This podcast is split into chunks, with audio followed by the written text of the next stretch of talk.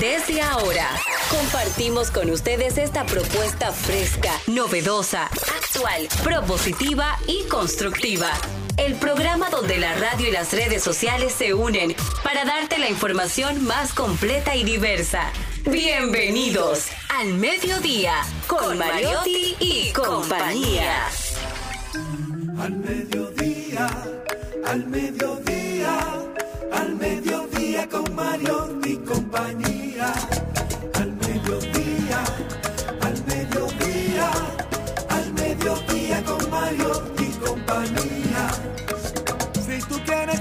De foros alternativos y de twitteros rankeados, este programa es tu amigo.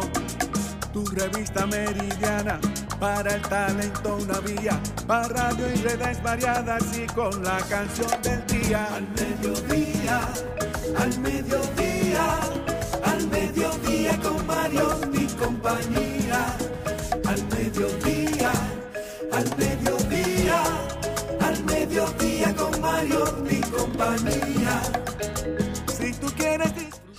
Hola, hola, hola, hola, hola. Saludos, saludos mediodía. ¿Cómo está? ¿Cómo está usted, don Mediodía?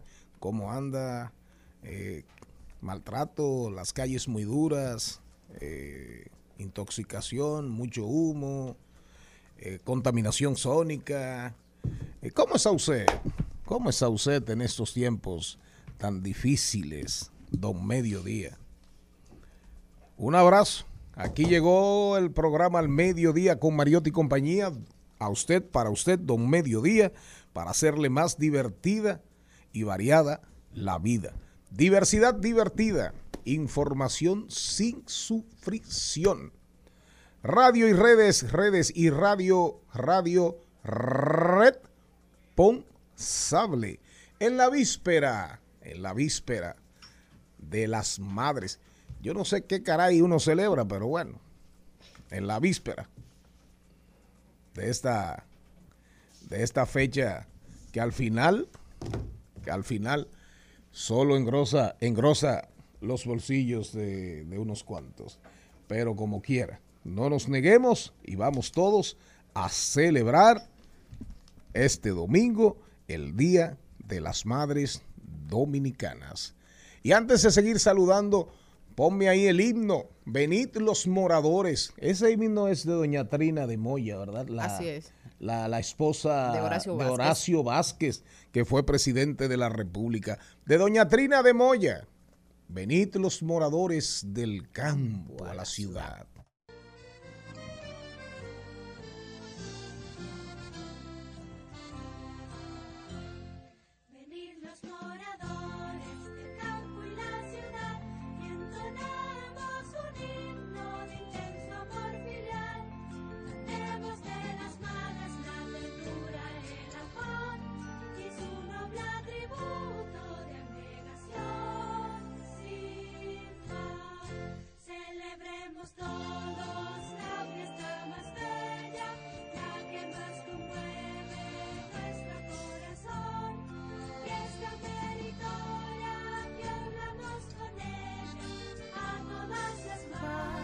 De la creación, quien como una madre con su dulce canto nos alivia, nos calma el dolor.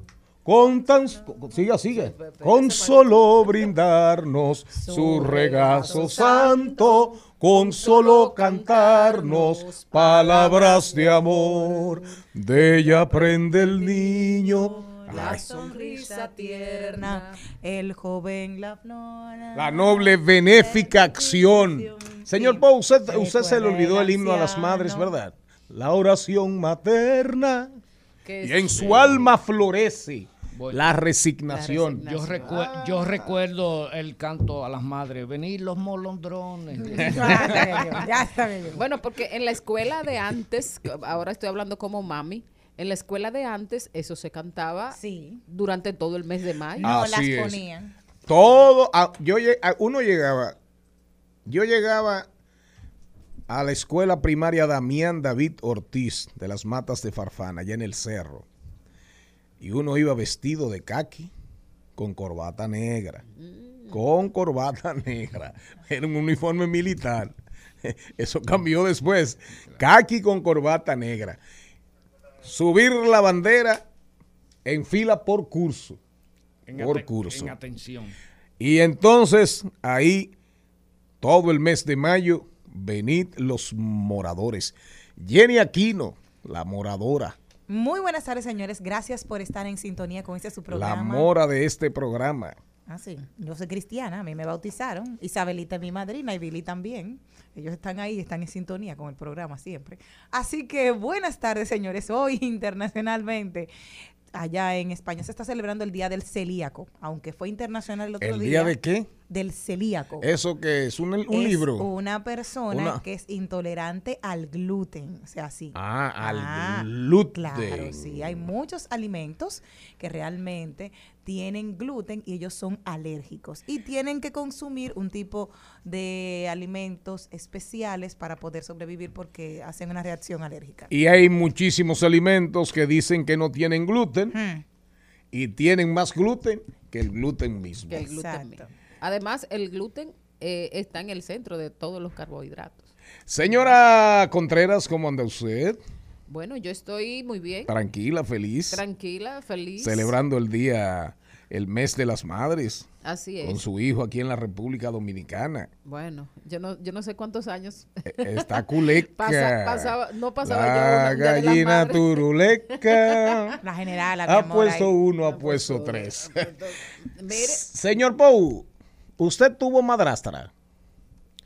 Muy buenas tardes, señor Mariotti, y muy buenas tardes ¿Eh? a los amigos radioyentes y ciberoyentes de este programa. Sí, y la adoraba. Ah, ¿usted tuvo madrastra? Sí, señor. Entonces, una pregunta, señor Pou.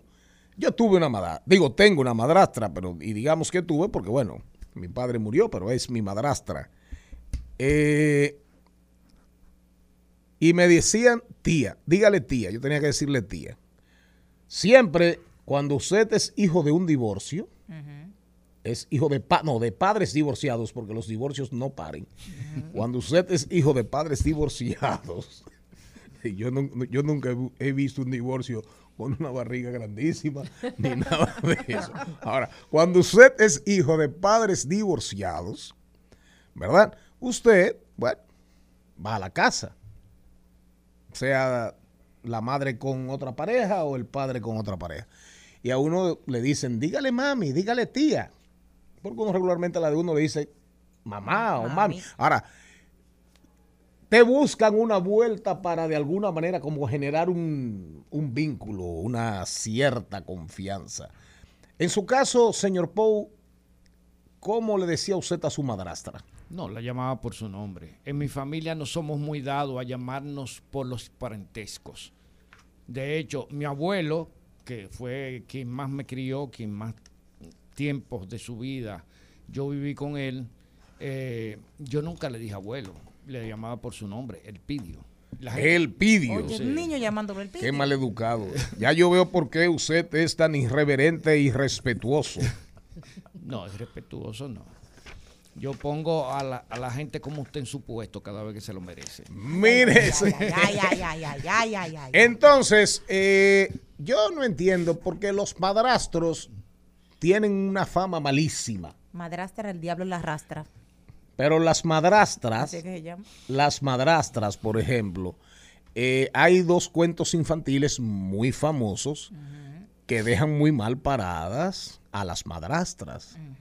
Ojo, la Cenicienta, que tenía dos hijas, ¿verdad? Dos hembras compitiendo con la, con la más hermosa de la casa. La Cenicienta y el famoso zapato aquel, ¿de acuerdo? Que finalmente le sirvió el zapato, ¿verdad? El príncipe fue a Plaza Lama. ¿Eh? Sí. A ver, y se El encontró. calzado. Sí, se encontró que ahí no había un zapato igual. No, De porque, mujer. No, porque lo de, lo de Plaza Lama son de cartón. Ay, Dios Marito, perdón. Marito, perdón. Entonces, Cenicienta, las acaba con las madrastras, Cenicienta. Blancanieves por igual. Sí. Porque de hecho Blancanie- Blancanieves se va, Blancanieves se va al bosque con los enanitos. Señor Pau, usted estaba ahí. ¿Cuál era usted? Gruñón. Usted era gruñón. ¿Cuál eres tú? Dime, Tontín. No. Tontín, no, Tontín, no. Nunca. Sí, si el señor no. Pon fuera uno de los, enani- uno, uno de los enanitos de, Blanca- de Blancanieves, ¿cuál fuera? O gruñón, segurito. El que llevaba. Gruñón. El que llevaba. Mira cómo se pone. me, dio, me dio dos boches ayer que todavía. eh, ¿Lo subiste, Ismael? El, el- el último boche que nos dio el señor Pou, Ismael. Est- estamos en eso. A él, Anda a, pa'l él, a, él, a él y al saltimpanqui que presume de inteligente. a un tal Darían. El guion de hoy, el guion de hoy, el guion de hoy, el guion de hoy está súper interesantísimo. Hoy también tenemos una buena ronda de noticias. Pero mientras tanto, vamos a comenzar nuestro programa hoy con Camino Propio. El invitado es Ian Alcántara, que escogió su propio camino en cuanto a la escritura, en cuanto a, a la literatura, ¿verdad? La madre novela, novelista y... No novelera, no, no, no, novelista. Novelista. Novelera soy yo. Eh, sí, novelera eres tú, sin dudas. Entonces, el camino de la poesía cogió su madre y él, bueno, él también, él de hecho ahora presenta su, su primer parto, su primer parto literario, su obra prima, ¿verdad? Su ópera prima. Ah, no, no, este es su segundo. Ah, este es su segundo.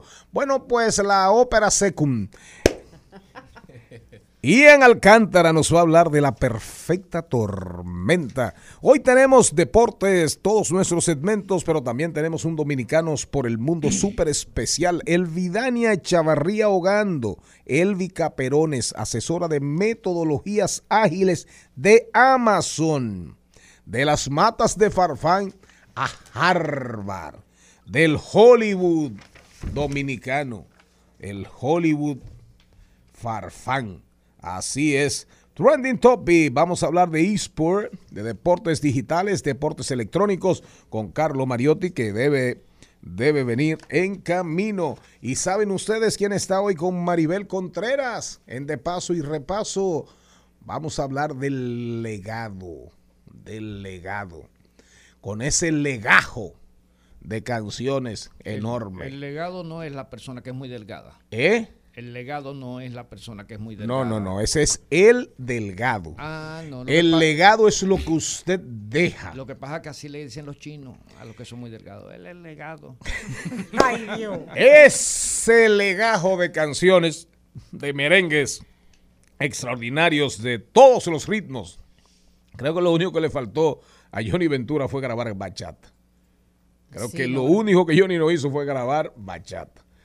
Porque Johnny era tremendo como bolerista, para que se sepa, sonero, sal- eh, él lo cantaba todo, ritmos tropicales todos. Creo que lo único que no cantó, reitero, y Maribel y, y Yandy Ventura, Andy Ventura nos corregirán, lo único creo que no cantó fue bachata. Aquí estamos, recuerden que pueden vernos por YouTube, YouTube, YouTube, YouTube, Rumba 985 En Spotify nos pueden escuchar en la tardecita enterito enterito. Vernos y escucharnos por YouTube. Nuestras redes sociales, arroba, arroba al mediodía radio. Y la transmisión en vivo, ya se los, ya se lo dije. Al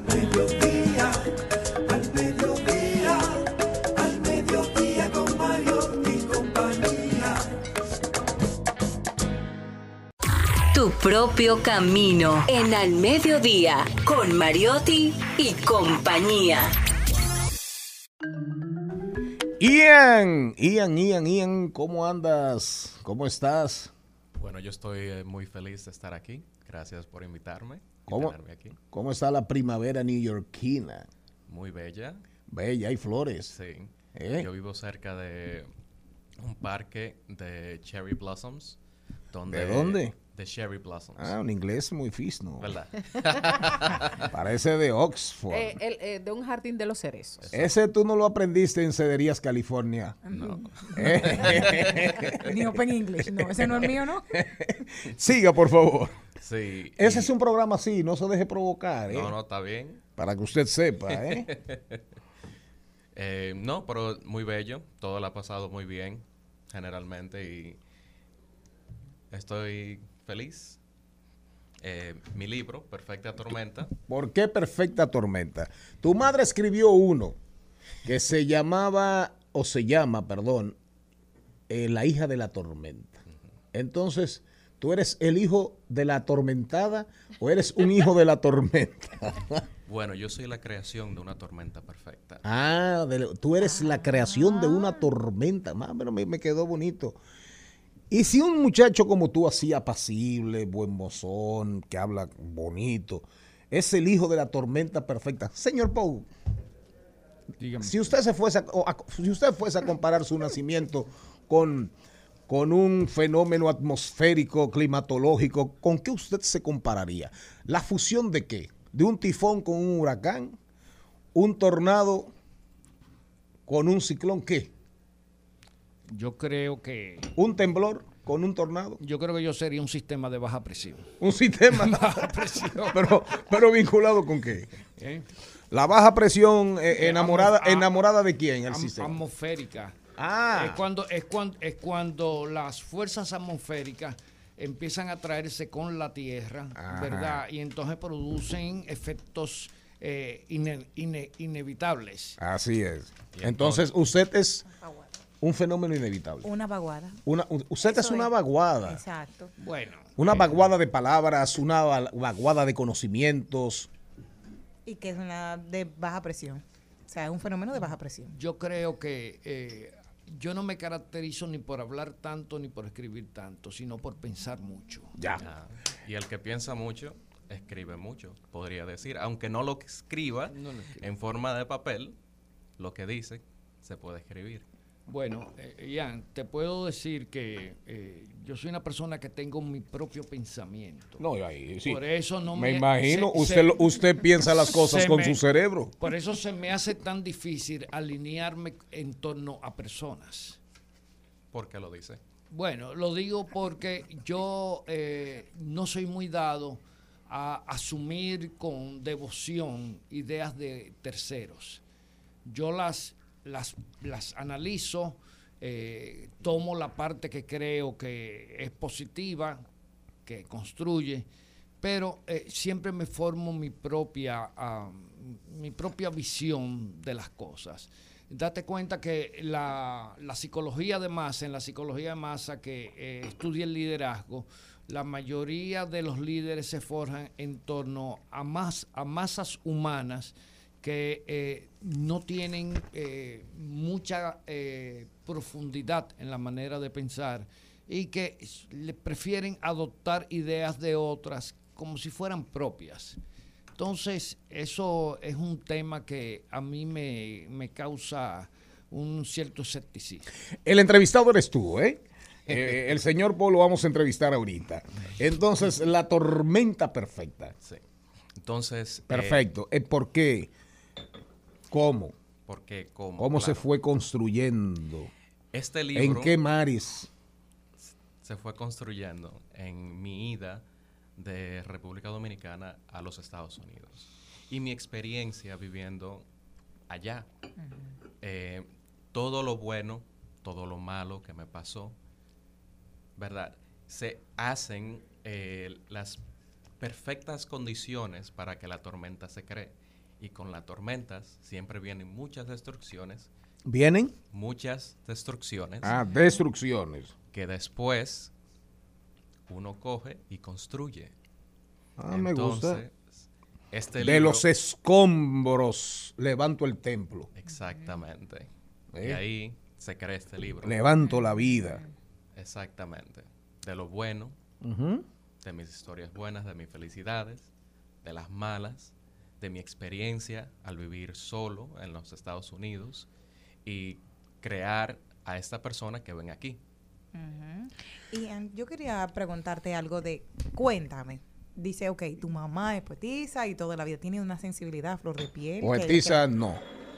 Poeta. Poeta. Ah, Así mismo. Ah, poeta. Sí, perdón. Artemisa, lo que usted quiera, pero nada de poetisa. Ah, muy bien. Cenizas, todo lo que rime con Isa, pero menos poetisa. Anaísa, Digo con Isa. Anaísa. Es Río Isa, Río Mana, Anaísa, poeta. Ajá, poeta. ¿Sí?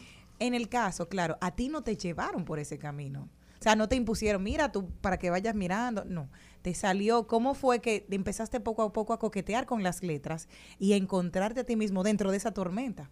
Bueno, yo tengo desde que tengo uso de memoria, en que al, yo no escribía, pero mi mamá escribía mis palabras. Yo tenía, bueno, tengo dislexia, entonces me causaba escribir. ¿Que tú tienes qué? Dislexia. ¿Y qué es eso?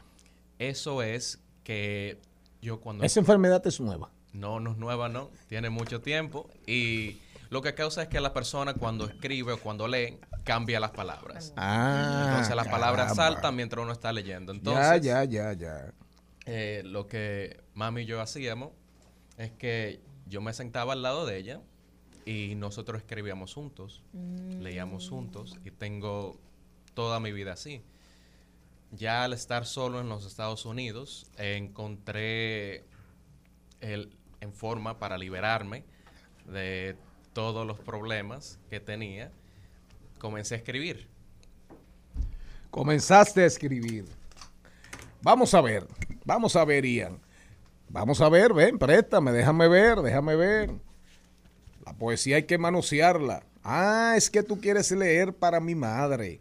Ya vi por qué lo tiene ahí. Claro. Ah, pero se lo vas a leer tú ahora. Pero oiga, señor Poe, oiga, señor Poe. Oiga, señor Poe, lo que escribe este joven. ¿Usted ha escrito poesía, señor Poe? No, señor. Nunca. No. Yo las pienso, pero no las escribo. No las escribe. Y hace poesía. Eh, Y hace poesía. eh, caramba. Yo la poesía la hago en la vida real. Mire, señor Pogo, oi- oiga este de Ian, de Ian Alcántara y la perf- perfecta tormenta. Que mire que mire qué interesante el título, Perfect Storm. Entonces está en eh, eh, bilingüe, bilingüe en, en Spanglish. Aquí digo, Así- no, eso es bilingüe. Hay una película que lleva ese nombre. Sí, así es. Oiga, señor Pou, oigan ustedes, audiencia, atención. Camino largo se llama.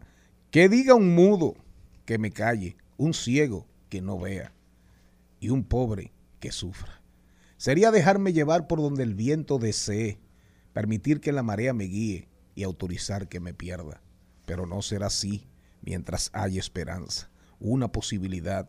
Yo seguiré, viviré, caminaré a la gloria, aunque todo esté en fuego. Mi paz y mi fe no van a probar mi derrota. Un poema al optimismo.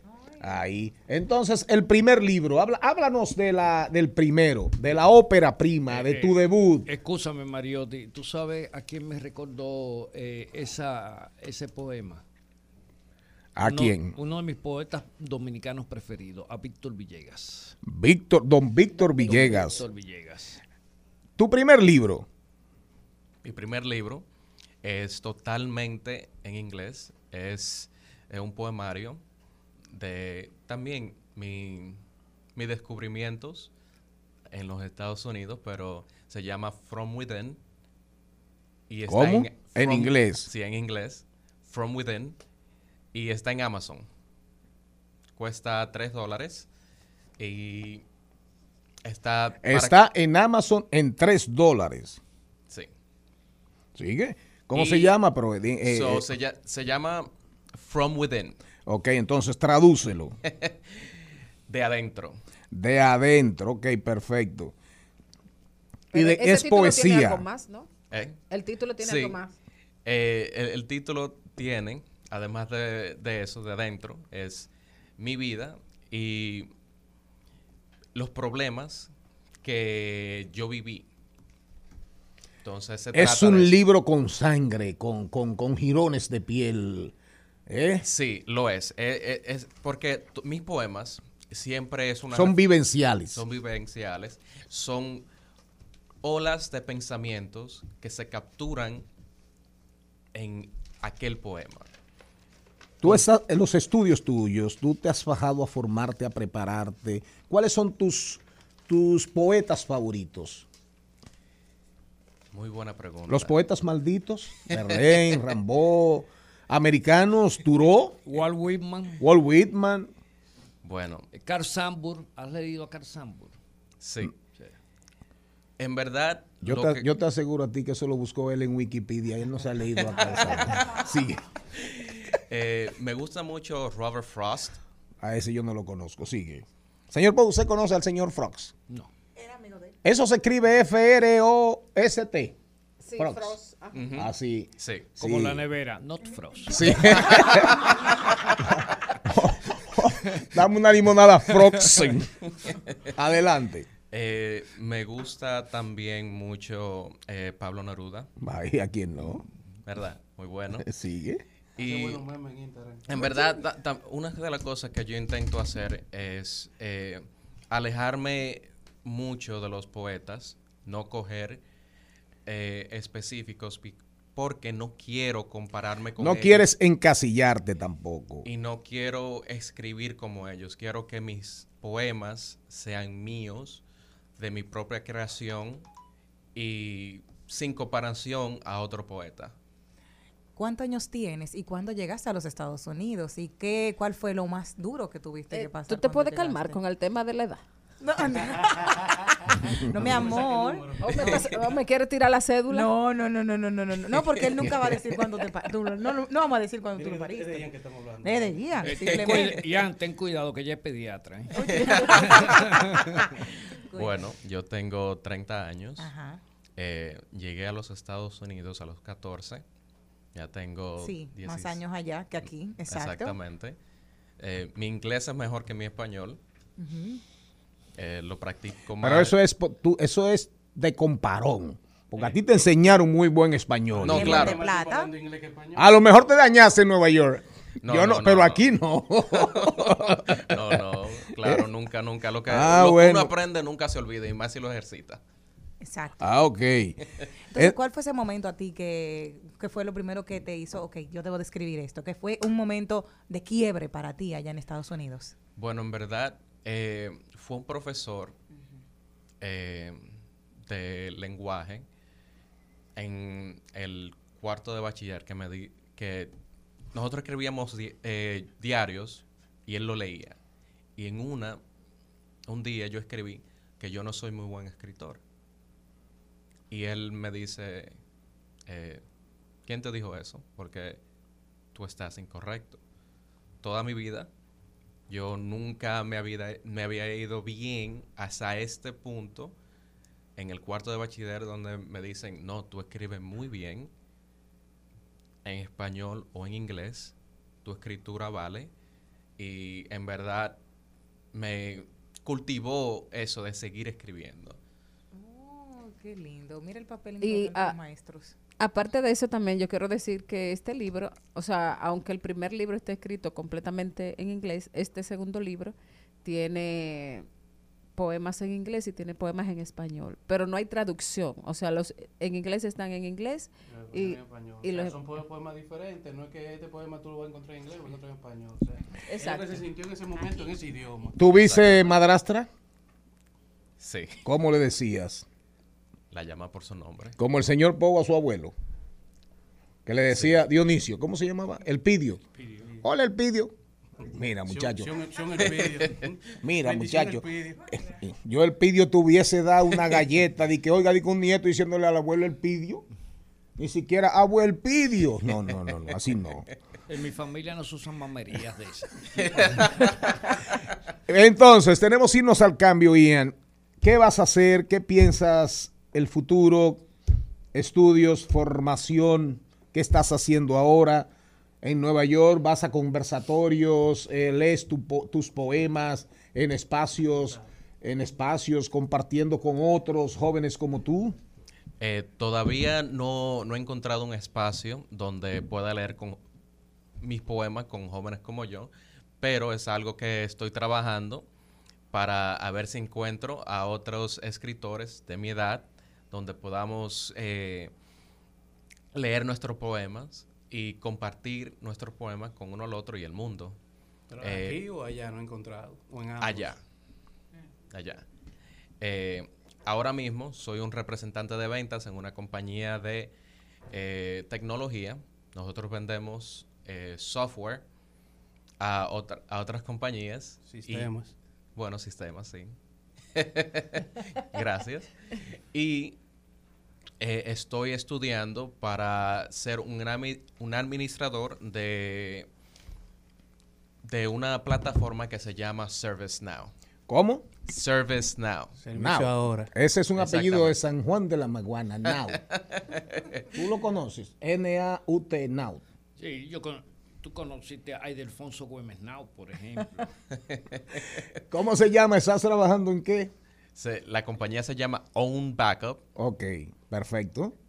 Y, el, y, estás y están trabajando software, sistemas. Sí, estamos eh, lo que vendemos específicamente es el backup para plataformas como Salesforce, Microsoft Dynamics Ajá. y ahora ServiceNow. Nosotros somos, eh, tenemos eh, un asociado con esas tres compañías para ayudarles a los clientes a crear eh, una estrategia que ayude a continuar el negocio a pesar de una tragedia. Próximos pasos en materia literaria. Seguir empujando la tormenta perfecta, me Y imagino, seguir ¿verdad? escribiendo. Y seguir escribiendo. Sí, Dedícale a tu madre el poema claro. que trajiste y de ahí nos vamos al cambio. Y recuerden, recuerden lo que dijo García Márquez. Recuerden lo que dijo García Márquez. Ningún lugar es más triste que una cama vacía. Al ver la cama vacía. Dedícale a es, eh, profundo García Márquez. Sí.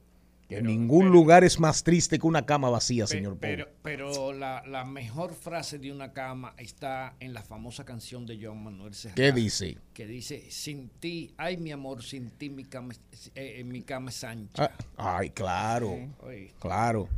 Eh, esa es eh, canción de Curro el la muerte la que la tenía en la boca. can- Tenía exactamente. La del La del, la del curapupas. Ah, del- correcto. Esa es la Ya. canción de Curro Del el Así es.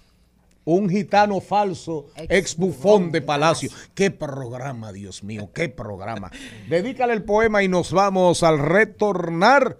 Este programa ya está aquí el rey de los deportes, Carlo Mariotti, quien estará también con nosotros hablando hoy de deportes electrónicos. Para mi madre. Horas que no terminan, días sin sol y miles de conversaciones interpersonales. Camino descalzo, una vía muy ro- rocosa. El camino es largo y el destino casi ciego. Se ve sin esperanza, sin brújula, sin mapa, ni nadie que me asista. Voy perdiendo la energía como un reloj contan- contando los segundos para de- detenerse. Cansado, con sed y hambre, casi me rindo al sueño cuando te encuentro. Cierro los ojos y me detengo. Respiro. Recuerdo las muchas noches que sacaste energías de donde no tenías. Las muchas oraciones, esperanzas y sueños. Respiré de su aire y encontré sus palabras. Gracias a él ya sé dónde buscarte. Gracias a él ya sé dónde encontrarme. Un aplauso, Ian Alcántara, el libro, su segundo libro, La Tormenta Perfecta. Ian es hijo de Maribel, ¿eh? Ella aquí desviviéndose. Al regresar, los deportes, pero antes vamos a rodar un ratito por el mundo. Al mediodía, con Mariotti, con Mariotti y compañía. Rumba 98.5, una emisora RCC Media. Seguimos, segui- seguimos con Al Mediodía, con Mariotti y compañía.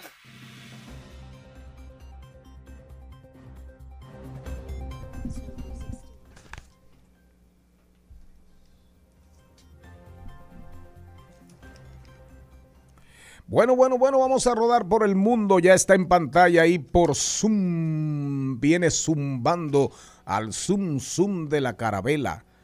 Al zoom zoom de la carabela.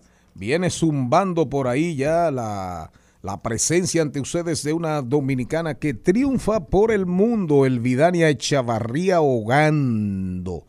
Asesora de metodologías ágiles de Amazon nativa de las matas de Farfán.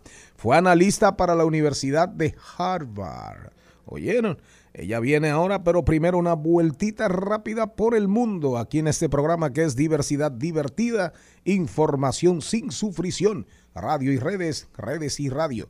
No podemos estar al margen de lo que pasa en el mundo mundial. ¿Verdad, señor Pou?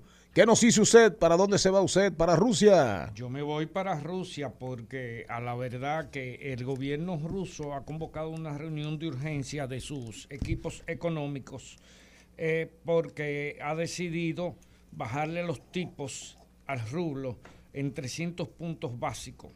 Y eso eh, trata de eh, evitar la ralentización de la economía porque el rublo con las medidas que se tomaron en torno al cerco económico, las sanciones que le impuso la comunidad europea, lo que ha hecho es robustecerse, pero eh, eso puede hacer un efecto contrario, porque eh, si se aprecia el rublo, indiscutiblemente eh, se va a encarecer la, la inversión. Entonces, los, los rusos están tratando de que su economía fluya lo más rápido posible. Sí, señor. Y Putin sigue insistiendo y ahora cambió, parece ser que cambió de estrategia y las cosas están yendo mejor para los rusos, aparentemente. Pero habla de que por lo menos está en disposición de no interrumpir el flujo de cereales, de granos, de Ucrania para Europa y No, para claro, el mundo. Ellos, ellos están saqueando. Y dice que está dispuesto a hacer un corredor Sí. eh, para garantizar un- en, lo, en la medida de lo posible la seguridad alimentaria en el mundo. ¿Para dónde se va usted, eh, señorita Aquino? cerca, Estados Unidos. Dice duro golpe para la economía de Estados Unidos. El Producto Interno Bruto de la primera economía del mundo se contrajo un 1,5% en términos analizados durante el primer trimestre de este 2022, según informaciones oficiales. Yo me voy para los Estados Unidos. Atención, Darían Vargas. Lo que venimos diciendo y lo que ha dicho usted y hemos dicho nosotros aquí, aquí en este programa, las criptomonedas llegaron para quedarse. Estados Unidos, oigan lo que dicen expertos norteamericanos. Dicen que tras el desplome del Bitcoin, de, la, de las criptomonedas en el 2022, posiblemente en el 2023 este sector vivirá un boom sin precedentes que va a cat- a catapultar al Bitcoin hasta los 100 mil dólares de los actuales 27 mil. Pero no solamente expertos. Fíjense ustedes que los analistas de JP Morgan anuncian, pronostican un rebrote significativo por encima de su precio actual después de la corrección del mes pasado. Y los expertos de, este banco de inversión dicen que posiblemente alcance los 38 mil dólares.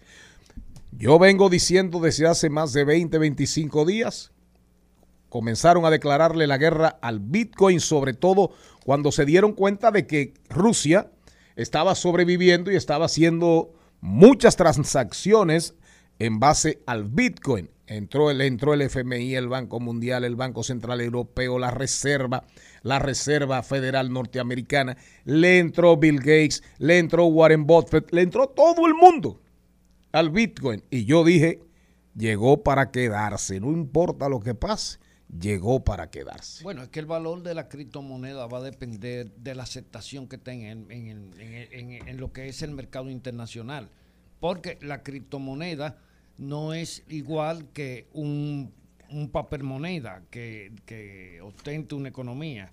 Entonces, la criptomoneda tiene la gran debilidad de que su valor depende del nivel de aceptación que tenga a nivel de Sí, de la confianza, de la confianza sobre todo. confianza. Pero llegó, llegó para quedarse, señor Pou, definitivamente, porque si estamos hablando del metaverso a estas alturas, de vender solares, de vender eh, cosas físicas que no existen, que son pero para tangibles, e, pero intangibles en el Eso metaverso. es para. ¿Quién ha dicho? ¿Para enajenados? Enajenados. ¿Y quién No. ha dicho que usted va a invertir en una vaina que No, existe? usted debe, usted debería convencer a su padre de vender dos o tres apartamentos de los 75 que tiene Eh, para invertir en un complejo, en una ciudad así, en el metaverso. en el metaverso. Eh, vamos a ver los inquilinos del metaverso. O los inquilinos, o comenzando por Darían Vargas. Sí. Yo creo que usted sería feliz en el metaverso, señor Paul. Yo creo que a Darían un día de esto lo vamos a tener que sedar para traerlo al universo real. ¿Tú serías feliz en el metaverso, Maribel? Un alma tan poética como la tuya, así, que cierra los ojos y se va al infinito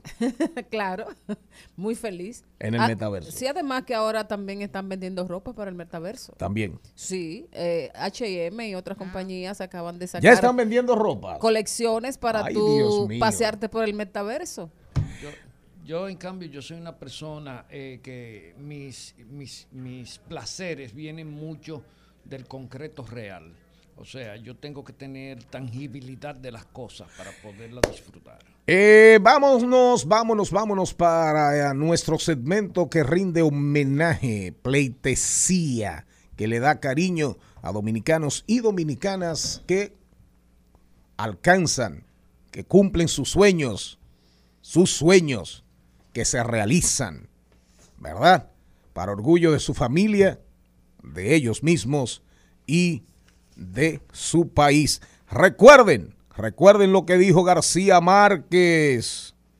Un hombre solo tiene derecho a mirar a otro hacia abajo cuando es para ayudarle a levantarse.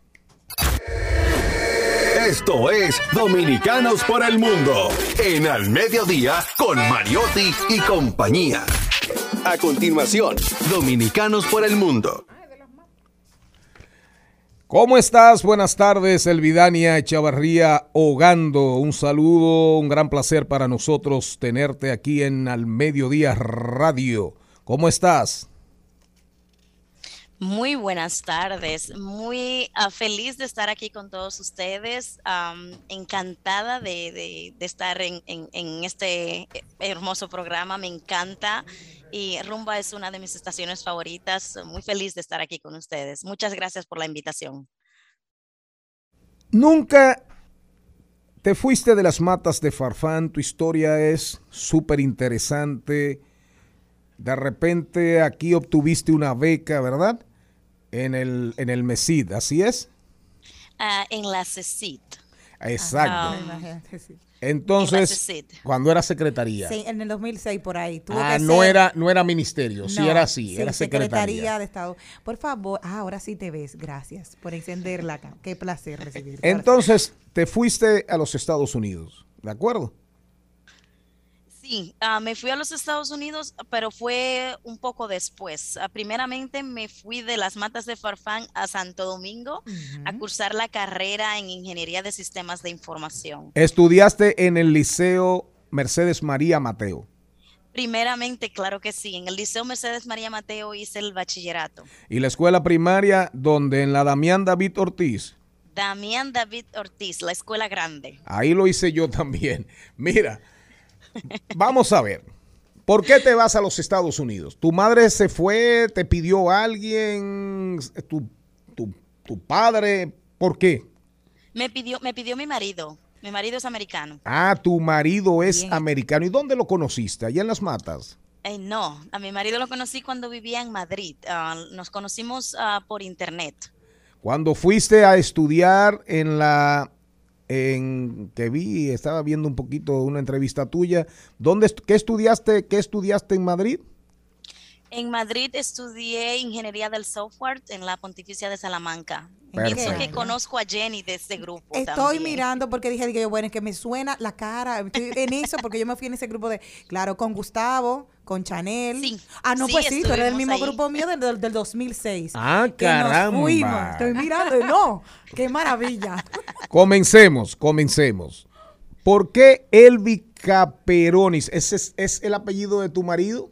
Sí, señor, es el apellido de mi marido. Aquí en los Estados Unidos, una vez que Sí. te casas, eh, pierdes todos los apellidos.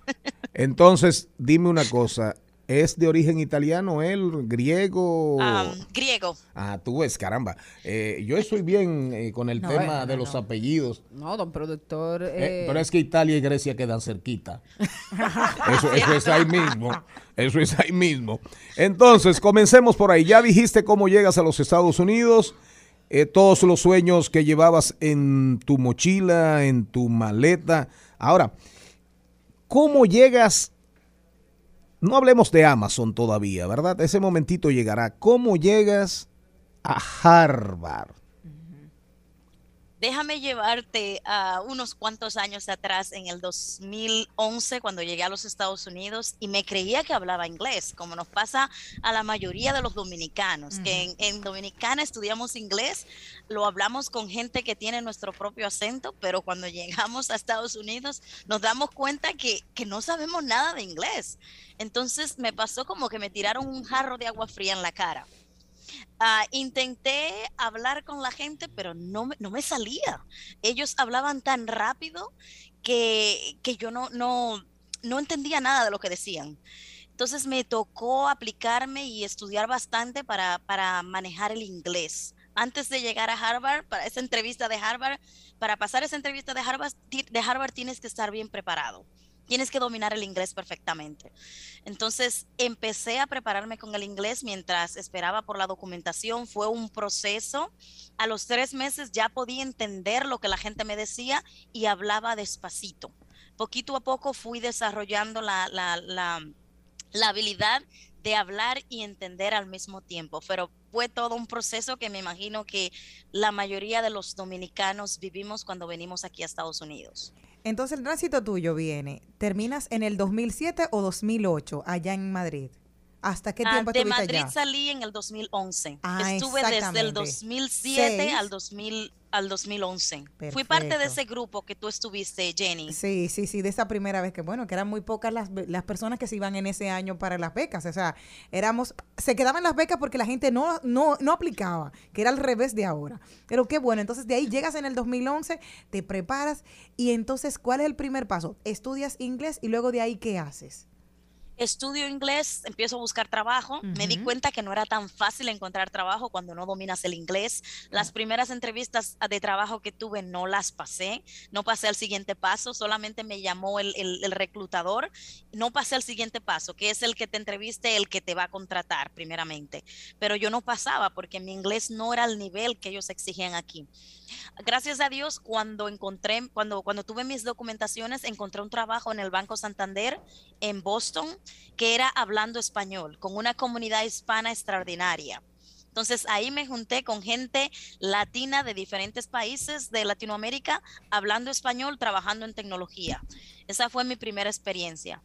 Entonces aprendí de esa experiencia y seguía preparándome con el inglés porque mi sueño era trabajar en una empresa americana. Yo quería trabajar en una empresa americana, pero sabía que el inglés era una barrera. Si yo no mejoraba mi inglés, yo no iba a poder pasar la entrevista porque es, es un reto. Pasar una entrevista en inglés aquí en Estados Unidos es un gran reto. Entonces estuve ahí un año y cuatro meses en, esa, en el Banco Santander, trabajando en español mientras me preparaba para ir a una entrevista en una empresa americana. Ah, un año después ah, me fui a una entrevista, no la aprobé, esa no la pasé. Luego me fui a otra entrevista con una consultora americana y esa, esa entrevista sí la pasé. Esa empresa me contrató. Fue la primera empresa americana que me dio la oportunidad aquí en Estados Unidos. Era una consultora. Bueno, y ahora eh, sabemos que eres asesora, que trabajas con Amazon, y me gustaría eh, saber eh, cuáles son tus funciones exactamente dentro de Amazon. Dentro de Amazon, yo soy entrenador de metodologías ágiles, ah, soy entrenador, ah, soy eh, jefe de proyectos técnicos. ah, por ejemplo, puedo ayudar a un equipo a formar un equipo en, usa- usando metodologías ágiles y, estrategias. Puedo formar un equipo y crear un proyecto como, imagínate una aplicación de teléfono móvil. Yo podría crear un equipo para crear una aplicación de teléfono móvil desde el principio hasta el final, hasta que lanzamos el producto al público. Excelente. ¿Y cómo llegaste ahí? Porque nos faltó ese pasito de cómo brincaste a Amazon. Porque claro, después de, de estar en esta primera, con- esta primera oportunidad de oro, eso de llegar a Pero Amazon. ella dijo que hacía en Harvard. ¿Qué tú hacías en Harvard? Porque ahí no, ahí nos quedamos muchos. Exacto. ¿Qué, Sí, cuando llegaste a Harvard, ¿qué hacías, ¿qué hacías en Harvard para después pasar ahora a Amazon? Primeramente, ¿cómo entré a Harvard? Ah, yo estaba en la consultora. Ellos me encontraron, me encontraron en mi página de LinkedIn. Siempre tengo mi perfil actualizado. Es una cosa que me enseñaron aquí, que aprendí en Estados Unidos. Mi marido me dice, siempre tienes que mantener tu perfil actualizado, porque empresas te pueden encontrar por allí. Entonces, Harvard me encontró por mi perfil de LinkedIn y me contactaron para una entrevista en Harvard. Yo no me lo podía creer. Yo dije, una latina como yo, dominicana, que viene de las matas de Farfán, que le costó tanto sobrepasar el inglés para entrar a una empresa americana. Ahora estoy en una empresa americana y me contacta la Universidad de Harvard. Ajá. Entonces acep- acepté el reto de ir a la entrevista de Harvard. Yo me dijo, bueno, voy, aprendo de la entrevista. Si no apruebo la entrevista, voy a aprender. Porque no puedo rechazar esta oportunidad. Estaba súper nerviosa. Pueden imaginarse ustedes lo que es para una dominicana irse a Harvard a una entrevista en inglés cuando yo todavía estaba preparándome con el inglés. Mi inglés no era 100% como, como está ahora. Claro. Entonces acep- acepté el reto, me fui a la entrevista.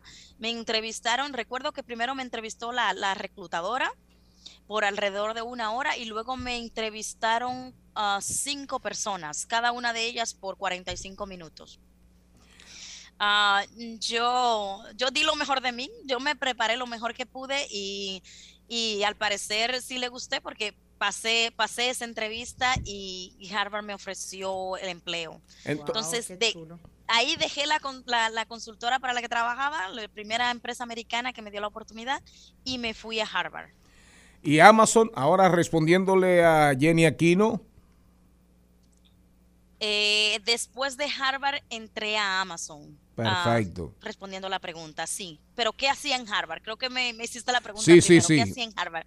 En Harvard era analista de, de reportes funcionales, creaba eh, reportes para mm, ident- identificar cuántos estudiantes hay en, en- en un, en un campus específico de Harvard, cuál es el, el, el degree que ellos están am, aplicando en la universidad, cuál es el degree que ellos están estudiando, am, cuáles son las, las ah, cuáles son sus datos personales. Todo eso ne- necesita Harvard tenerlo documentado para, para poder contactar a sus estudiantes. So, yo preparé una, una aplicación para mm, indicarle a al, al jefe de, un, de una casa, porque los, mucha gente no sabe cómo funciona Harvard. Harvard son 14 escuelas, eran 14 escuelas cuando yo estaba allá, y cada escuela de Harvard tiene, tiene muchísimos estudiantes, pero la, la primera es el college. Yo creé una aplicación para el college, saber los estudiantes que estaban en un diferente dormitorio. Ellos los clasifican por dormitorios. Entonces, la aplicación que creé, eh, creé una de las aplicaciones que le ayuda a ellos a saber cuáles son los estudiantes que están en, en- en un dormitorio específico, cuál es su nacionalidad, cuáles son sus datos personales y todo ese tipo de cosas que ellos necesitaban saber. Quédate Entonces, ahí, yo creaba, creaba aplicaciones en Harvard. quédate ahí, quédate ahí. Vamos al cambio comercial, al cambio de la una. Cuando volvamos, cuando volvamos, enganchamos, reenganchamos contigo. Estamos conversando, estamos en el segmento dominicanos, en este casa, en este caso, dominicanas por el mundo. Rumba 98.5. Una emisora. RCC Media. Seguimos, segui- seguimos con Al Mediodía, con Mariotti y compañía.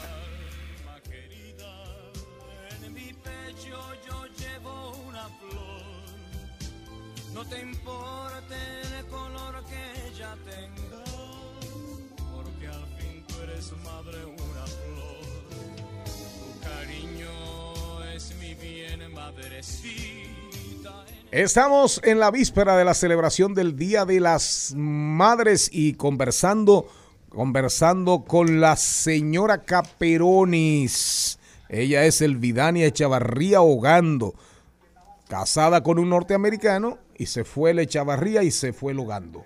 Legalmente, legalmente. Vamos a seguir conversando con ella en un ratito, en menos de 30 segundos seguimos conversando, 30 segundos y seguimos con la señora Caperonis, pero rápidamente vámonos a hablar de tecnología, un ratititico. En Al Mediodía, con Mariotti, con Mariotti y compañía, hablemos de tecnología. Bueno, señores, una, no sé, una buena y una mala.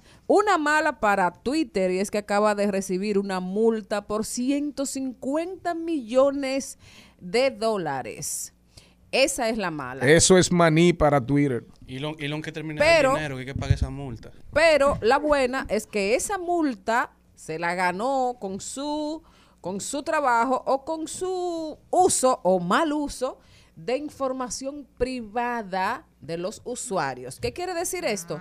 Usaron nuestros teléfonos, usaron nuestros correos electrónicos supuestamente para una cosa que fue de que para mejorar nuestra seguridad y al final estaban usando nuestra información con fines Para venderla, para venderla, para venderla. Esa multa, esa multa debió de ser de 500 dólares y que nos mandaran a nosotros una partecita Esa multa no a los ser- usuarios, no ¿verdad que ser- sí? ¿Verdad que sí? Ponme el bumper de Dominicanos por el mundo de 150. 150 Eso es millones de esos- dólares. Eso es habichuela, guandules materos Pero, para, para Twitter. Eso. Dime. no que eh, con eso pudieran eh, indemnizar a los usuarios porque esa eh, publicidad engañosa o esa estrategia afectó a 140 millones de personas. Entonces, si le cobraron 150 millones, debimos haber De- cobrado. aunque sea de a dólar, aunque sea de a dólar. Nosotros nos vamos, seguimos ahora en Dominicanos por el Mundo. Escuche el bumper, eh, señora Caperonis, para que usted sepa y promueva que este programa es el único programa que rinde homenaje de verdad a la gente que brilla las estrellas dominicanas en el exterior. Esto es Dominicanos por el Mundo en Al Mediodía con Mariotti y compañía. A continuación, Dominicanos por el Mundo. Elvidania. Y queremos seguir conversando con Elvidania, asesora de, todo, de metodología ágiles en Amazon. Y cuéntanos de la parte tuya, o sea, del ser humano allá con un griego, tres niños. Háblame cómo comen. Ustedes le han enseñado morito de guandule, le han enseñado la comida de aquí. Cuéntanos un poquito de eso. Por supuesto, Jenny. Ajá. Un griego comiendo ese, qué. ese arroz, ese guandule, esa, esa, esa, esa, esa bicholita, ese pollo, como lo hacemos nosotros. A ellos les encanta la comida dominicana. Am, el aguacate es su fruta favorita. Ellos le dicen fruta, para nosotros un vegetal, pero eh, yo no, no, no pierdo mis raíces. La verdad que la comida dominicana es, es, es un regalo que tenemos allá, que a veces no lo aprovechamos como deberíamos porque lo tomamos por garantizado cuando estamos allá, pero cuando nos vemos fuera de allá la extrañamos muchísimo. La comida de aquí no te sabe igual, aunque la cocines, porque te faltan los ingredientes y el sabor y el gusto dominicano, pero hacemos en la medida de lo posible lo mejor con lo que tenemos. El esfuerzo más Ah. cercano. ¿Cada qué tiempo vienes aquí a República Dominicana y cuáles son las metas ya a futuro eh, de seguir trabajando en Amazon? Ah, muchísimas gracias por la pregunta. Yo tengo muchísimo que no voy a Santo Domingo. Ahora mismo creo que son cuatro años porque en los últimos cuatro años he estado teniendo mis hijos. Ah, Dios me bien. los ha mandado uno detrás del otro y no he podido ir entre, entre estar embarazada y, y- y el coronavirus. Yo no he podido ir en cuatro años, pero con la ayuda de Dios este, este año sí, sí voy. Y mi meta es ir todos los años. Yo, antes de tener mis hijos, yo iba todos los años. Ah, voy muy pronto, si Dios me lo permite, a, enseñarle a mis hijos mi cultura, enseñarle a mis hijos mi comida, mi familia, eh, todo lo importante nuestro dominicano que nunca debemos perder. Hay que saber una sola cosita. Si te pusieran a volver a elegir todo lo que viviste en el pasado, ¿desearías volver? Hay muchas cosas que sí que viví que me hicieron la persona que soy hoy. Am, de la manera que, que, que crecí, crecí cargando agua, crecí. a mi mamá con un sueldo muy humilde nos, pro- nos proveó todo lo que ella pudo. A veces no era suficiente, pero ella hizo lo mejor que pudo con lo que tuvo. Ella me enseñó que había que trabajar duro. Ella me enseñó, ella tenía dos trabajos. Ella me enseñó que en la vida hay que luchar por lo que uno quiere. Y ella me enseñó que no, a no tirar la toalla nunca que siempre que hay vida hay esperanzas. Entonces, todo lo que he aprendido con mi madre es que probablemente no lo hubiese aprendido si mis circunstancias hubieran sido otras. ¿Dón- Entonces, doy gracias a Dios de ello. ¿Dónde vivías en las matas? En las matas de Farfán vivían la calle Pajonal 71, le llaman Pueblo Nuevo al sector. Pueblo Nuevo. Teníamos agua allá arriba. Eso es allá por detrás de la fortaleza. Eso es detrás de, bueno, podrías decir que está detrás de la fortaleza, sí. Por donde está, por donde está el estadio, el, el Tito Alcántara. De, de béisbol, sí. El estadio de béisbol. Última pregunta. Proyectos. Una mujer con aspiraciones. Crear mi propia empresa, crear mi propia empresa. Crear tu propia empresa con para meto- enseñar metodologías simples.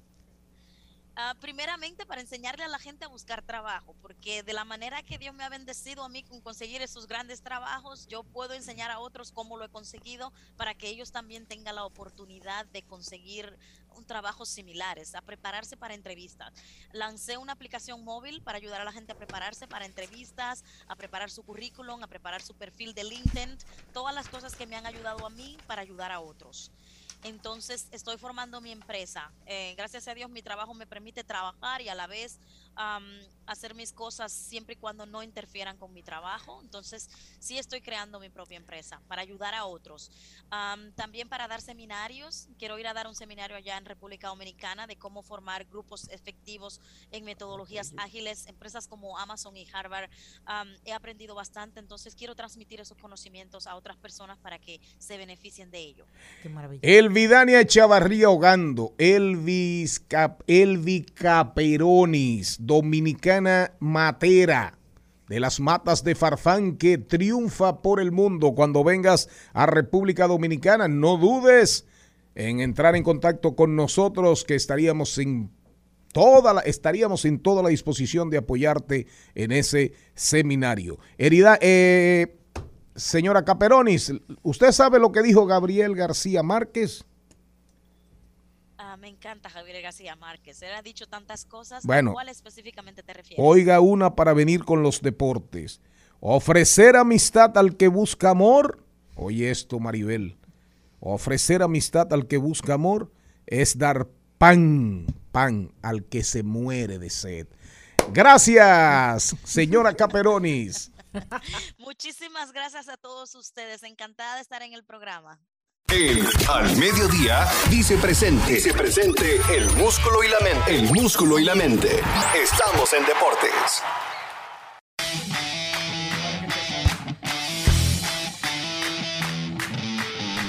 Señores, arrancamos con la parte deportiva de este programa de Al Mediodía, en donde iniciamos con la Liga Nacional de Baloncesto, en donde rugen los Leones de, en Puerto Plata, saliendo de abajo, remontando con 33 puntos en el cuarto tiempo para terminar con la victoria 73 por 72 sobre los Marineros de Puerto Plata, mientras que los Titanes vencieron a los Metros de Santiago 93 por 92 en un partidazo en donde Jordan Williams fue el protagonista con 30 puntos, pero Manuel Guzmán fue quien se llevó el juego sellando la victoria con un tiro de tres desde la esquina izquierda con tan solo 6 segundos en el reloj y debajo por dos ti- anotando ese tiro de tres y dándole la victoria a los Titanes. Mientras que en el mundo del fútbol europeo tenemos que mañana llega la UEFA Champions League, las finales de la UEFA Champions League, en donde Liverpool se mide contra el Real Madrid, en donde el Liverpool llega con varios jugadores lesionados como son Thiago Alcántara y Fabinho, pero el Real Madrid llega con toda su plantilla a buscar su corona y el Liverpool lo dan como favorito, pero seguimos del lado de los blancos, mientras que también llega el premio, Gran Premio de Mónaco. Llega la séptima carrera de la temporada de Fórmula 1, en donde Charles Leclerc, eh, Checo Pérez y Carlos Sainz han sido los más rápidos de las primeras dos carreras de prueba y de práctica, mientras que el equipo de McLaren anunció que sus vehículos contarán con el nombre y el logo de Ayrton Senna de manera permanente en la Fórmula 1, iniciando este fin de semana. Esto en honor al legendario piloto, mientras que todavía hoy el piloto con ma- que es todavía hoy el piloto con más victorias en el Gran Premio de Mónaco con seis, seguido por Michael Schumacher y Graham Hill con cinco. Y luego de los pilotos activos está Lewis Hamilton con tres, mientras que Rafael Nadal aseguró otro récord para Rafa, que llegó a los tres- las 300 victorias en Grand Slam, con 107 en Rolanda Garros, 36 en el, en el- en el- el Abierto de Australia, 53 en Wimbledon y 64 en el US Open.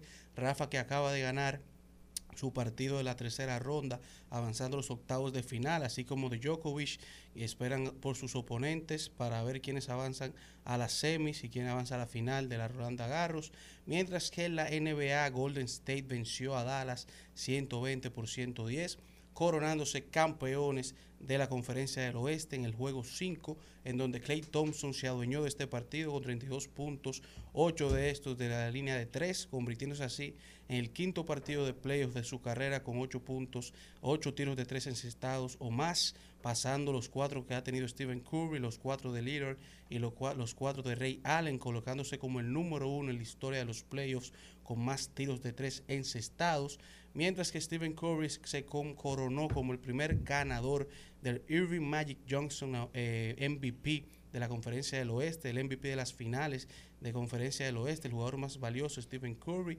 mientras que Luka Doncic se une a LeBron James, Michael Jordan, Will Chamberlain y Kevin Durant como los líderes con más puntos por juegos cuando se enfrentan a una eliminación de todos los tiempos en playoff con 36.4 de averaje en cinco partidos y se une a Rick Barry como el segundo jugador más joven en promediar 30 puntos o más en una sola poste- postemporada de la NBA.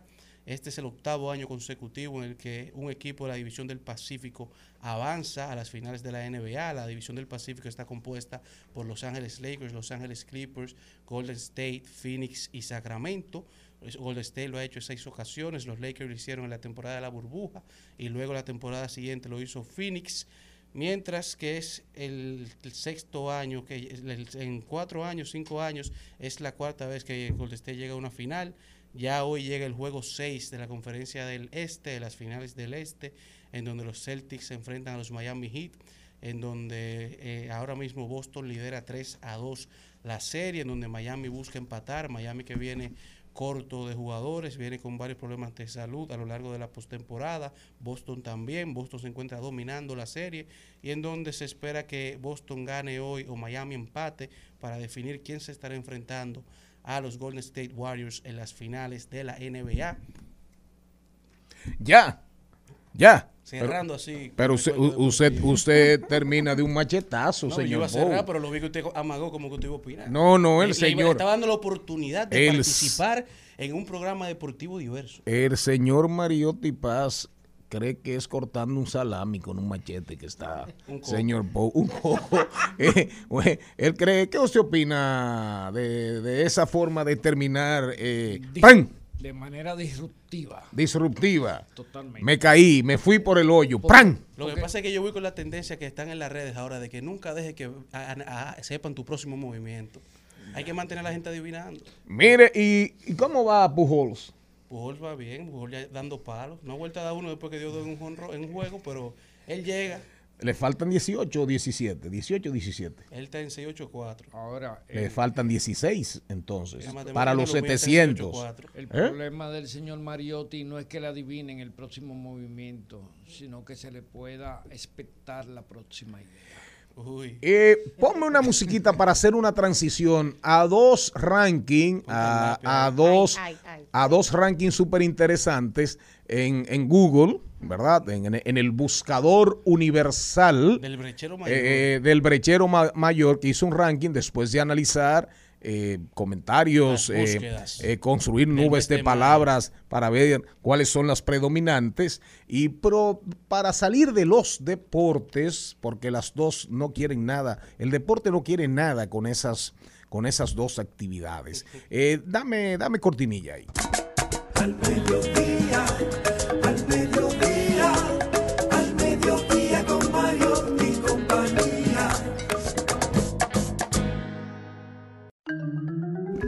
Voy a repetir lo que dijo don Gabo, Maribel Contreras. Ofrecer amistad al que busca amor es dar pan al que se muere de sed. Varias veces que me dieron panes Herpito. con cebolla y con Eh, eso, aguacate. Mario, eso Cuando es una como- mujer, cuando uno va buscando amor donde una mujer y la mujer lo que le dice es, vamos a ser amigos. Te quiero como hermano. ¿Y quién te ha dicho a ti que yo quiero amistad? Claro, mejor pan que Hay una gofio. canción de eso, ¿no?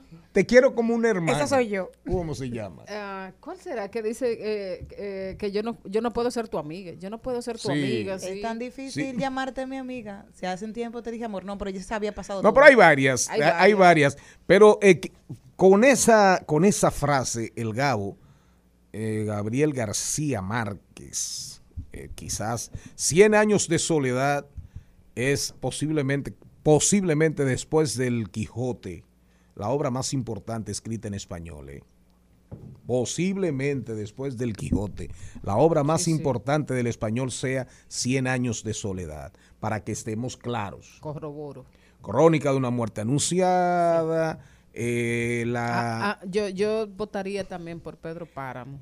Eh, la de Rulfo, de Sí, Juan Rulfo. sí, Sí, sí, sí. pero no. eh, Bueno, perfecto. eh, es, es cuestión de, de, de gustos, el amor en los pero- tiempos de cólera. Sí. ¿Verdad? Pero, pero yo, yo siempre digo, Mario, que de las obras fundamentales, que todos los libros dependen de, de los siguientes.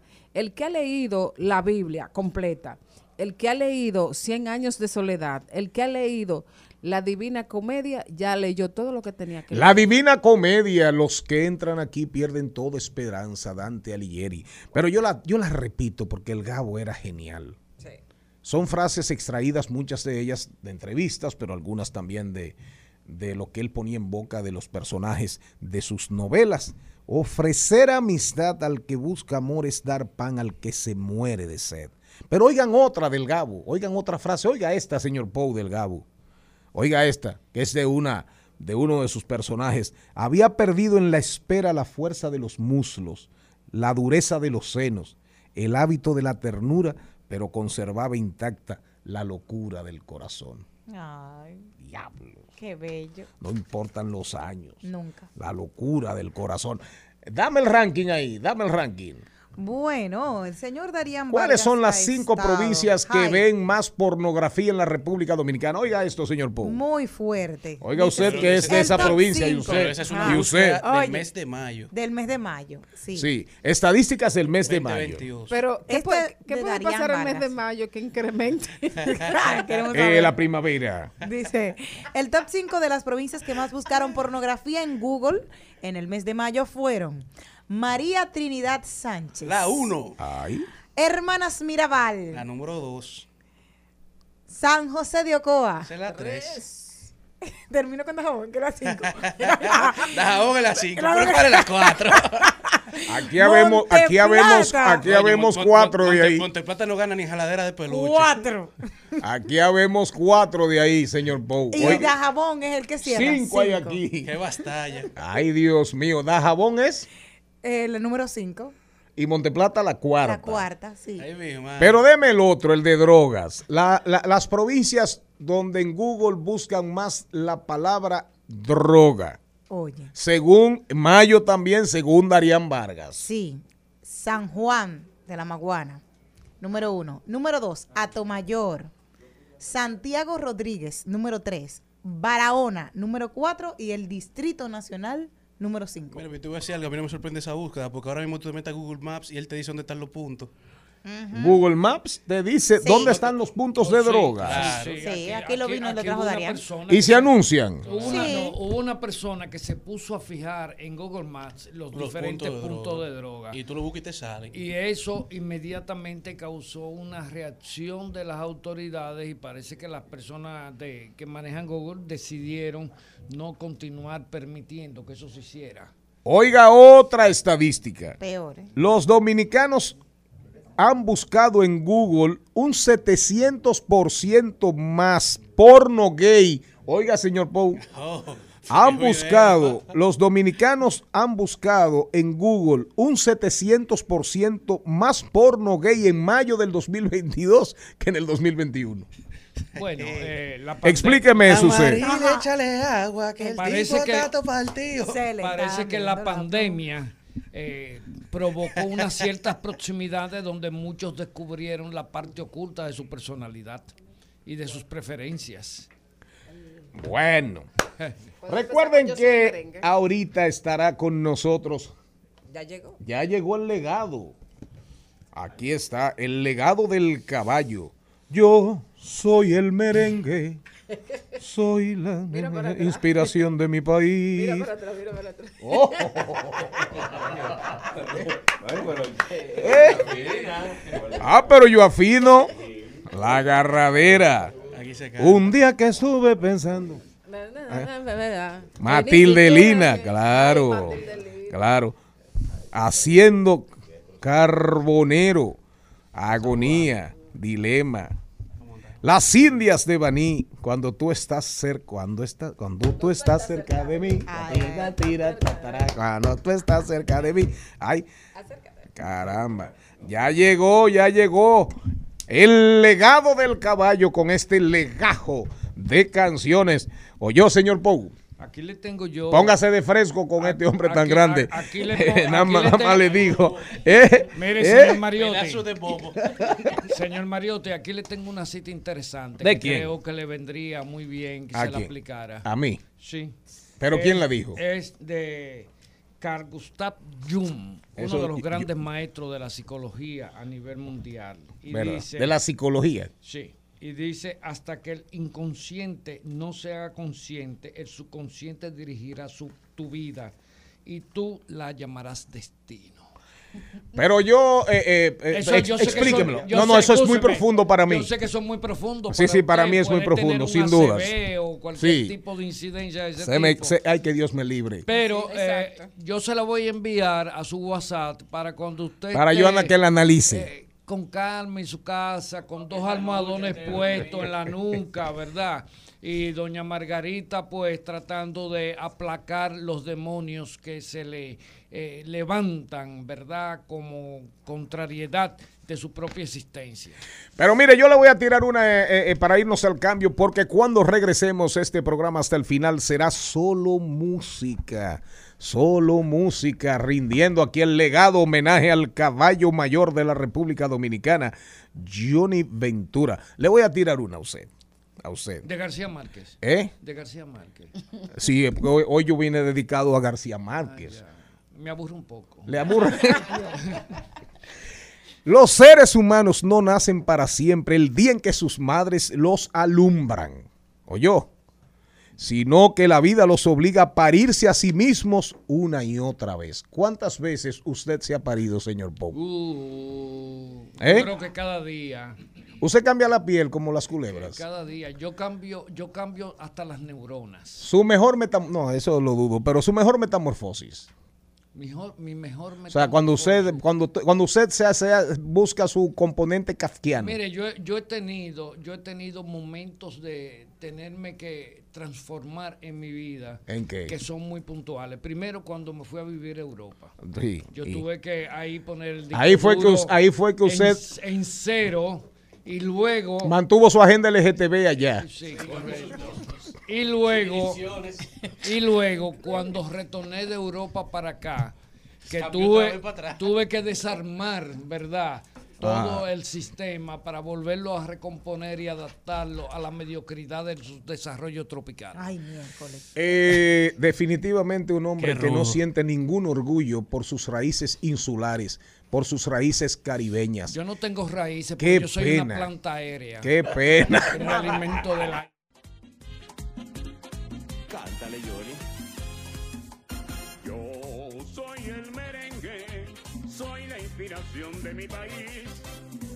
Soy la alegría y soy el sentir de la tierra donde nací. Que yo soy el merengue, vibración de los dominicanos.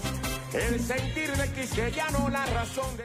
Estás escuchando Al Mediodía con Mariotti y compañía. Seguimos, seguimos, seguimos con Al Mediodía, con Mariotti y compañía.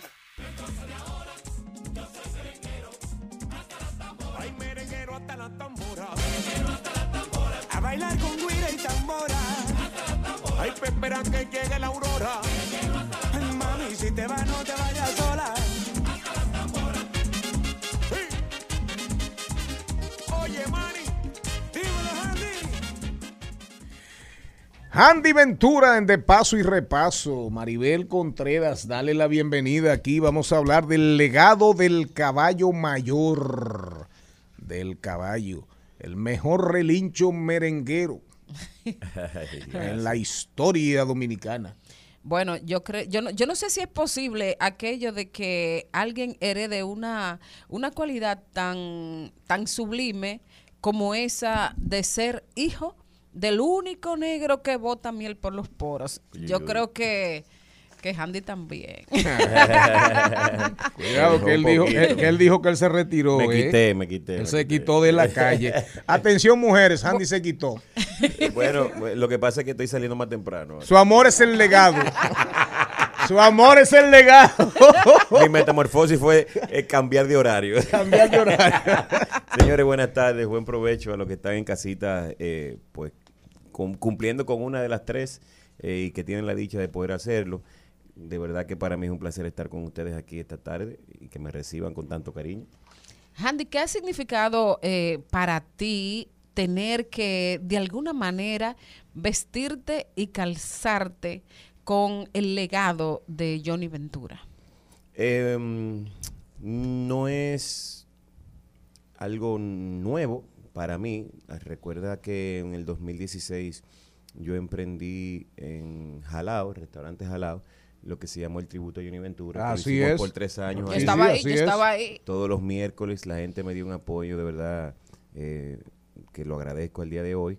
Y lo que sí es eh, eh, anormal es no tener a mi papi presente, Claro. por ejemplo, no poderlo ver, pero lo siento todos los días. Eh, en aquel momento, en el 2016, él iba casi todos los miércoles y se sentaba en el balcón a mirar el show.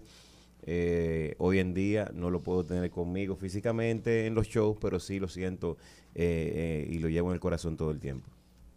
No, es que aquí es difícil comenzar a hablar porque las emociones Venga, nos llevan a todo Pou. el mundo y todo. Cuéntame de cómo van las actividades, la gente, cómo te sigue recibiendo, porque ese cariño, como tú dices, el, la miel sigue... Fluyendo. Exacto, eso es herencia, eso es herencia, viene ahí. Señor Pou, no se mande, espérate, porque usted, al igual que yo, bailó mucho con Félix del Rosario y con Johnny Ventura allá en el Borinquen.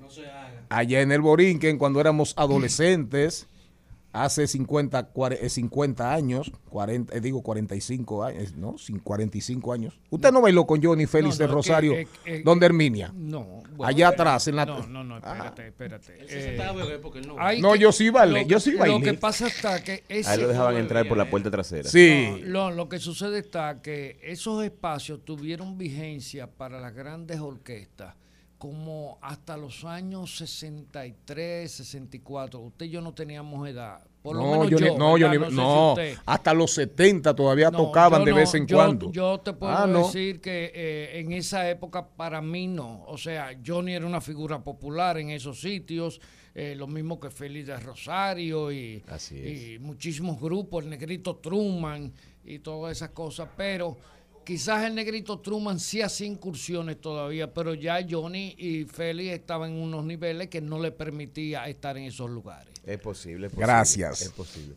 Pues mira, te Hablé comento- mentiras. Te comento Sí. que este disco del legado, volumen no 1, hablaste mentira. es el principio de un de una serie de, de eventos que van a estar ocurriendo dentro de mi carrera y dentro de mi vida, porque vamos a estar, por ejemplo, en esta ocasión, estamos recorriendo la discografía de mi padre con solo 14 temas. Ya el volumen 2 está casi listo. Ya. Aquí, sí, eh, porque habíamos grabado Friendo y 27, 27 temas y ya esos, los temas que faltaron aquí pues están casi ready. Por ejemplo, en Eh, esta es- ocasión es- eso tenemos... no, no, déjame decirlo yo, porque Ah, exacto. es- esto es una cosa grande. Aquí tenemos un featuring con Johnny Ventura en Yo Soy el Merengue. Así mismo, Un featuring con Mili Quesada en La Garradera. la reina. Con José Alberto El Canario en Matilde Lina, una de mis canciones de Johnny favoritas de todos los tiempos. Eso es así. Manny Cruz con Merenguero hasta la Ese tambora. es el príncipe del merengue. Sí, te- Gilberto tú Santa estás apoyando Rosa. mucho a Manny Cruz. Eh, eh, Tú. es que, es que tengo Te- que, te apoy- veo tengo ahí que- tengo que apoyándolo. apoyarlo porque fue una persona que papi quiso mucho y, y además venimos siendo amigos desde hace mucho tiempo y es un fajador. A mí me encanta la gente que se levanta todos los días a ver qué nuevo puede hacer dentro de su vida y su carrera.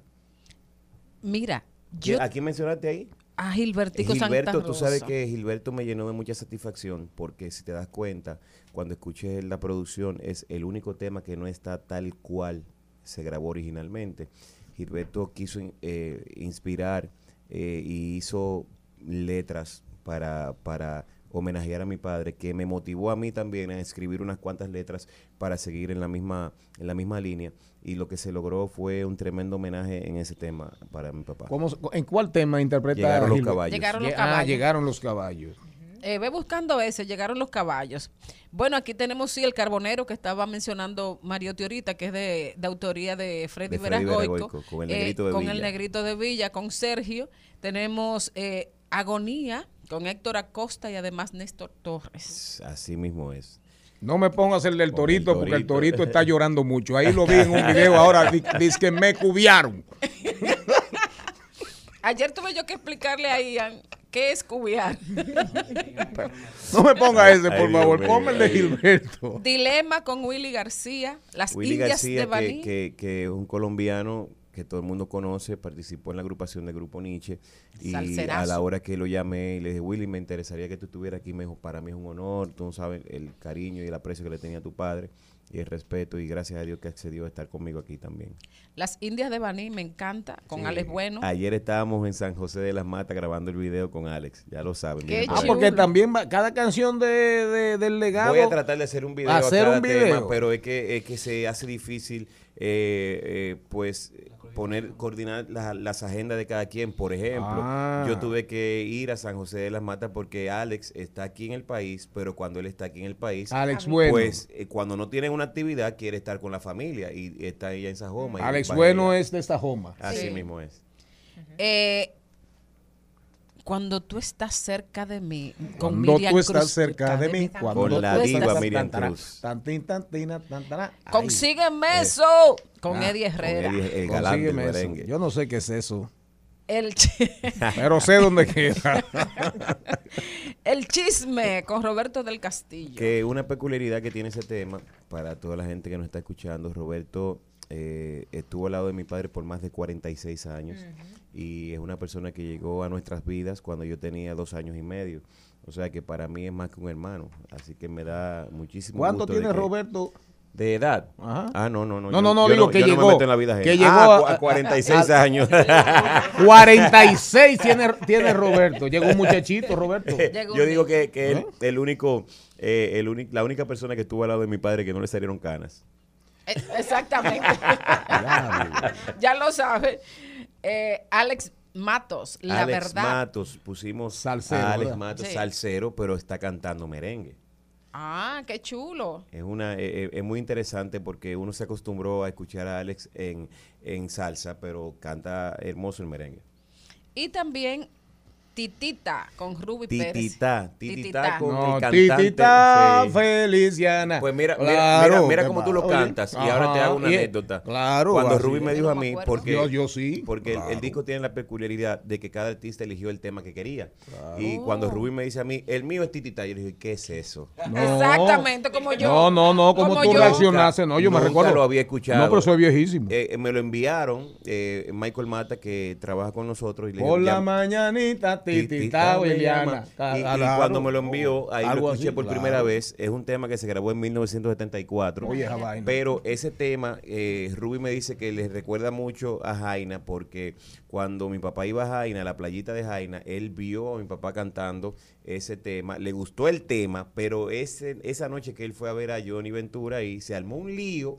Que, que, que Ruby lo tiene como, como pregnado aquí en el cerebro y me dijo, ese que es el tema mío y por eso lo hicimos. Pero quedó muy bueno.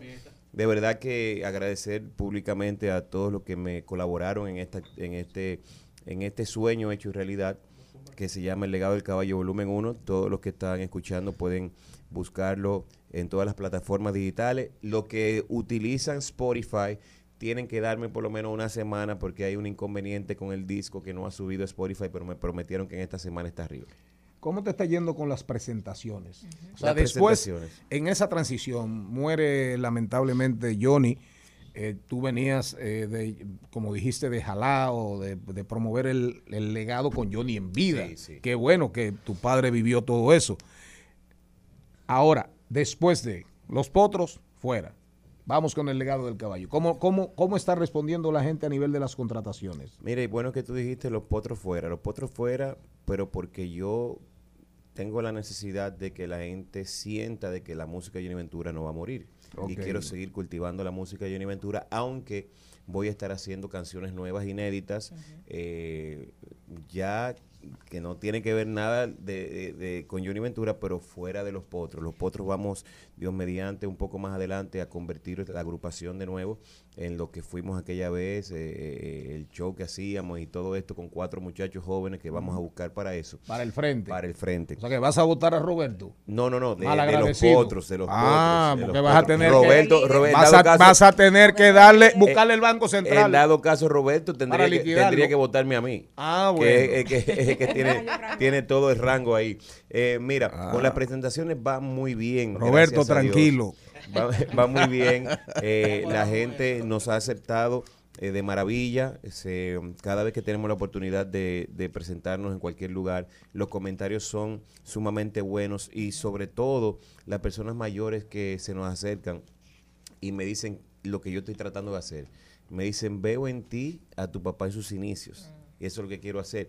Eh, todavía yo pido que no me comparen con Johnny Ventura. Yo siento que Johnny Ventura ha sido el más grande artista de la República Dominicana y perdón eh, por la modestia. eh, el que, te, el que no esté de acuerdo conmigo, pues que diga lo contrario. Pero mientras tanto, ese es mi pensar.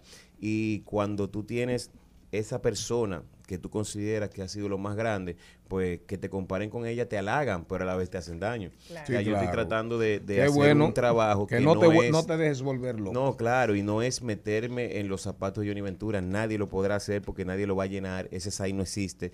Eh, sino que mi papá Mm, entiendo que me dejó es. unos zapatos hechos a mi medida y que yo estoy tratando de darle el mejor uso posible. Mira, ayer eh, eh, nosotros, este programa, eh, ayer comenzó a, a coger frases de escritores famosos y ayer se lo dedicamos a Milán Kundera.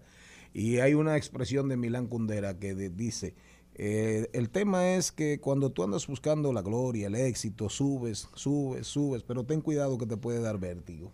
Sí, te puede y marear. a Johnny nunca le dio vértigo. No, te puede marear, pero gracias a, A Dios. Johnny nunca le dio Gracias vértigo. a Dios yo aprendí. O sea, sabes que la mejor enseñanza no es la que te dicen, es la que tú ves, la que tú predicas Claro. con el ejemplo. Experimentas. Y, y mi papá, o sea, mira, yo le dije a una gente, y vuelvo y digo, perdón la modestia, pero es una realidad. Yo nací famoso. O sea, cuando yo Pero nací, claro. yo nací siendo el hijo de Johnny. Ventura. Todo Pero el mundo me reconocía decir. como ser eh, yo ah, mira el hijo de Johnny ese es el hijo de Johnny ese es el hijo de Johnny pero eso me llevó a cuidarme y hacer las cosas que mi papá hacía y no hacer las cosas que mi papá no hacía entonces mi papá qué hizo toda su vida mi papá nunca se creyó que él era el artista mi papá sepas. siempre entendió que él era el ser humano el ser humano que tuvo la dicha de que el público lo aceptó haciendo las cosas que le gustaban y pudo hacer eh, fama, eh, pudo hacer eh, llegar a, a- a playas extranjeras donde le daban tanto cariño y le brindaban tanto cariño y por eso nunca se le subió nada a la cabeza y además mi papá me preparó desde el momento en que yo decidí de que esto de esto iba a vivir y me dijo búscate el diccionario y cuando busqué el diccionario me dijo busca la palabra farándula cuando busqué la palabra farándula me dijo ¿qué dice?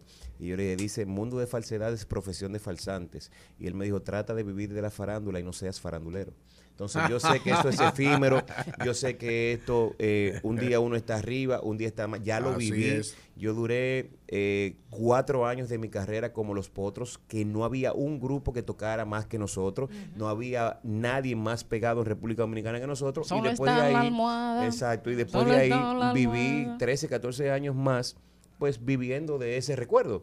Eh, no, no llegué a pegar otro tema, pero me mantenía. Almohada te pegó. Y el tiriquitiquitán. Pero, pero que fue en ese transcurso de esos cuatro Claro, pero años. yo lo gocé. Entonces, eh, de verdad que no creo que nunca me maré, porque por más alto que pueda subir, eh, yo siempre estoy agarrado de Dios y Él no va a dejar que eso me llegue a la cabeza. Vamos a escuchar, Maribel, el cual ponemos un ratito ahí. van, eh, Ah, vamos a poner vamos el de Gilberto Santa Rosa, ¿verdad? ¿Cuál? Sí. Sí. Eh. Llegaron.